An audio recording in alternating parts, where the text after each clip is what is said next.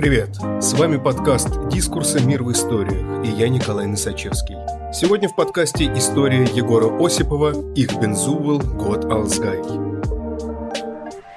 1728 году из одного нидерландского порта вышел корабль под управлением капитана Роберта Адриана Ван Хорна. Даже для голландцев путешествие морем было рискованной затеей, и команде приходилось часто, исчерпав мастерство, уповать на Всевышнего. Нам неизвестно ни что было на борту судна Ван Хорна, ни куда оно направлялось. Зато мы знаем, что в скорости после выхода в открытое море корабль попал в шторм. И тогда, к ужасу экипажа, Ван Хорн, вместо того, чтобы призвать Бога к милости, стал выкрикивать ни много ни мало приказания, которые Всевышнему следовало исполнить. Поставив себя выше Бога, Ван Хорн совершал богохульство. «Если ему нужен шторм, так пусть и устраивает его!» – кричал он, подстрекая Всесильного. Но ветер не утихал, волны не уменьшались, и тогда Ван Хорн заорал. «Пошел прочь, дьявол!» Он не только указывал Богу, но и оскорблял его. Вскоре шторм прекратился, но вместо того, чтобы продолжить путь, хоть и осталось цело, вернулась в Республику Соединенных Провинций, где Ван Хорн предстал перед судом. Ни сумасшедшим, ни пьяным Ван Хорн не был, но тем не менее и на суде он продолжил отдавать Богу приказы, заявив, помимо прочего, «Я настолько же Бог, насколько и вы. Их Бензувел, год Алсгай». В итоге суд вынес крайне жестокий приговор – просверлить Ван Хорну язык, а после повесить и оставить тело на площади. Для религиозно терпимых Нидерландов такой вердикт был исключением. Во времена Ван Хорна суд повел себя так по одной простой причине. Он защищал народ от гнева Бога. Представление о том, что Бог может разозлиться, если мы сами не покараем богохульников, и страх этой кары, болезни, наводнений, главное объяснение законов против богохульства. В последующие века Западная Европа становилась все менее религиозна, и к XIX веку правоприменительная практика таких законов существенно сократилась. Однако они так и не были отменены, и просуществовав в кодексах некоторых стран на протяжении всего XX века, аукнулись к самому его концу. Катализатором этому стал скандал вокруг сатанистских стихов Салмана Ружди, приведший к поистине всемирной волне мусульманского негодования и до сих пор не отмененной фетве Рухала Хамейни, Нередко законы против богохульства не содержат его определения. В середине века оно часто зависело от воли священнослужителей, а после разделения государства и церкви так и не было оформлено в правовых кодексах. Так, словарь Мириам Вебстер определяет его как действие или поступок, говорящий кощунственно о Боге или святых вещах, то есть говорит о принижении чего-то святого до приземленного уровня. Историк и религиовед Дэвид Нэш описывает богохульство как демонстрацию силы, преступления и род социального взаимодействия, который переходит нормы манер и приемлемого. Говоря о богохульстве, мы подразумеваем, утверждает Нэш, нападки на манеры и, для любого общества, нападки на ожидание хорошего поведения в этом обществе. Богохульство принципиально отличается от аккуратной и последовательной критики религии, которая может оказаться куда опаснее для церкви, своим тоном, манерой высказывания. В 1968 году в Нидерландах состоялся процесс над выдающимся голландским писателем Герардом Реве. Его судили за запрещенное законом насмешливое пренебрежительное богохульство. Поводом стала следующая сцена из его романа «Ближе к тебе».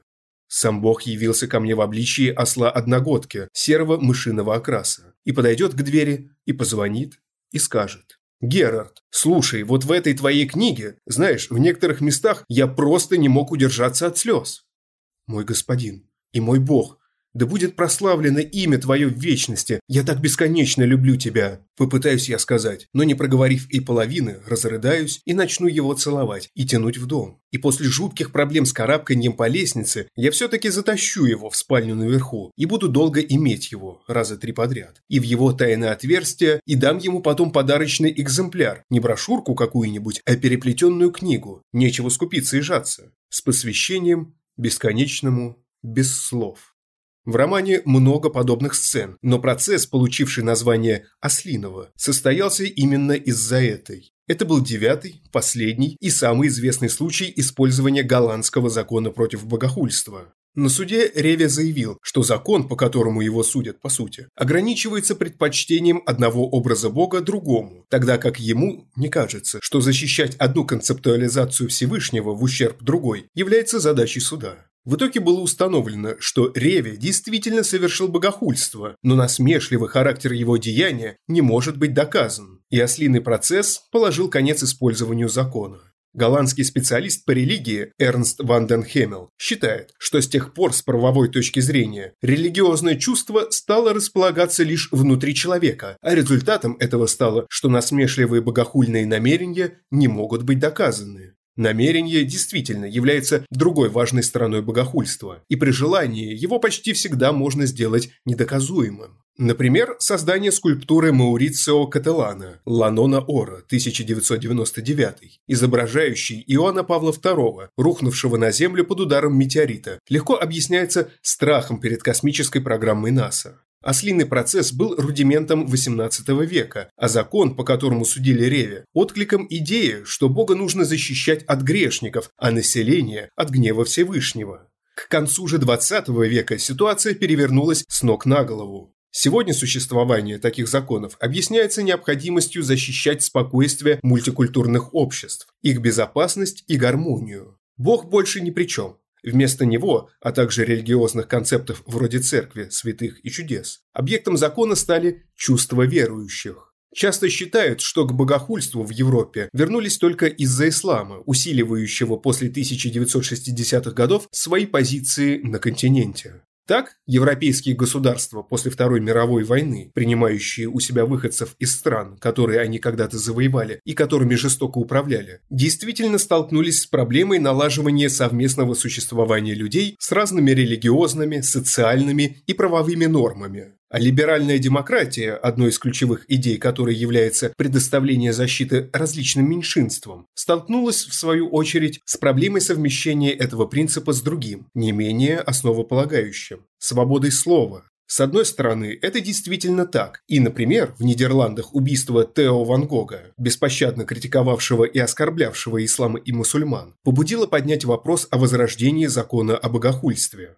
С точки зрения ислама, мультикультурализм, тут важно сказать, что никакой единой общей точки зрения ислама нет, как система, позволяющая полную свободу выражения в общественном пространстве, сама по себе может являться формой пассивного богохульства. Принимая либеральную демократию, мусульманин принимает и то, что пророка Мохаммада могут называть как угодно и рисовать в каком угодно образе. Однако думать, что речь идет только об исламе, ошибочно. В свое время скандал вызвала и трансляция по BBC «Джерри Спрингер. Опера», где высмеивались иудео-христианские концепты, и сразу несколько христианских организаций попытались привлечь руководство BBC, получившего к тому же десятки тысяч жалоб от зрителей к ответственности за богохульство. Дело не только в исламе, и антрополог Таляль Асад предупреждает, что мы не поймем богохульство, если все, что мы в нем видим – угроза свободе.